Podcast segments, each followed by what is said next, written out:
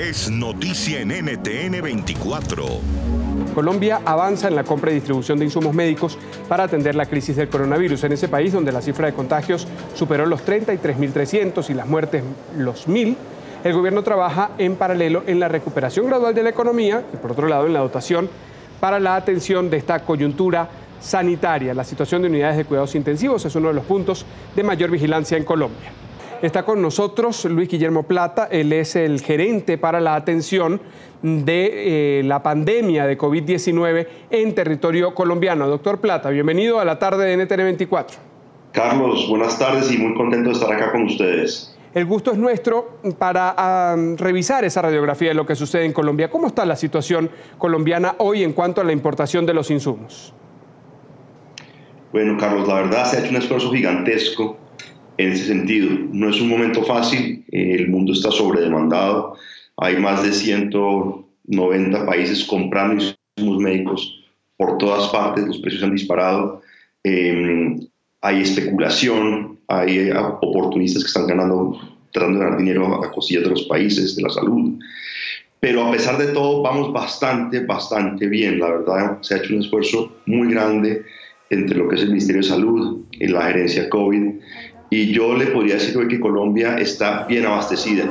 Según habrá cosas que nos faltarán, cosas que en el tiempo pues se necesitarán, eh, pero en general estamos abastecidos, estamos bien y seguimos comprando, que es lo más importante, seguimos avanzando en este propósito, nos hemos dedicado a negociar, eh, lógicamente no es un momento, las cosas no están baratas, pero eh, lo importante es tenerlas para cuando se necesite precisamente cómo afecta la demanda mundial de respiradores, de los elementos para las unidades de cuidados intensivos, las necesidades de nuestros países en Latinoamérica. Se lo pregunto a usted, por ejemplo, con la situación colombiana. Bueno, los, ventiladores es tal vez el elemento más demandado en el mundo hoy. Mm. Eh, como usted lo ha dicho, este es el elemento que está en la UCI, que permite que una persona que no puede respirar por sus propios medios pueda hacerlo eh, con un elemento mecánico.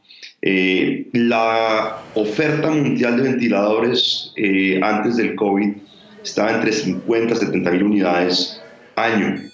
Hoy en día estamos con una demanda de más o menos 2.5 millones de unidades. O sea, hagan la cuenta lo que se producía y lo que se requiere ahora. Entonces, por supuesto, conseguirlos se ha vuelto muy difícil y sobre todo conseguirlos a tiempo, porque uno dice, bueno, quiero ventiladores listo, le tenemos ventiladores para octubre. Dice, no, es que en octubre no los quiero, necesito son ya. Necesito para junio, para julio, cuando las cosas se compliquen, cuando necesitamos realmente esa capacidad extra de UCI. Entonces, no solamente poder acceder a ellos, es poder acceder a ellos en el tiempo adecuado para que nos puedan dar una mano importante en, la pandemia. Una de las grandes interrogantes cuando se habla de cifras de contagios, y, no voy a usted eh, por la parte sanitaria, sino a esto, ¿cuántas pruebas se están haciendo? Esa es la gran pregunta. Yo le consulto, ¿hay disponibilidad en Colombia para realizar las pruebas de COVID-19 y atender la demanda nacional? Hemos aumentado tremendamente. Al principio hubo muchas dificultades, hubo muchas dificultades para poder conseguir los reactivos. Para hacer una prueba se requiere hacer la parte, digamos, de extracción, de traer el, el material genético, para luego hacer la prueba diagnóstica misma.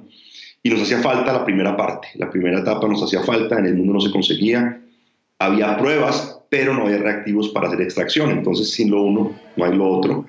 Logramos ya hace un poco más de dos semanas estar 500 mil de ellos, de esos kits de, de extracción a Colombia, los repartimos de inmediato por todo el territorio nacional. Y hoy en día estamos ya en el orden de las 12.000, 13.000, 14.000 pruebas diarias. Esto es muy importante, es la única forma en que podemos derrotar al virus.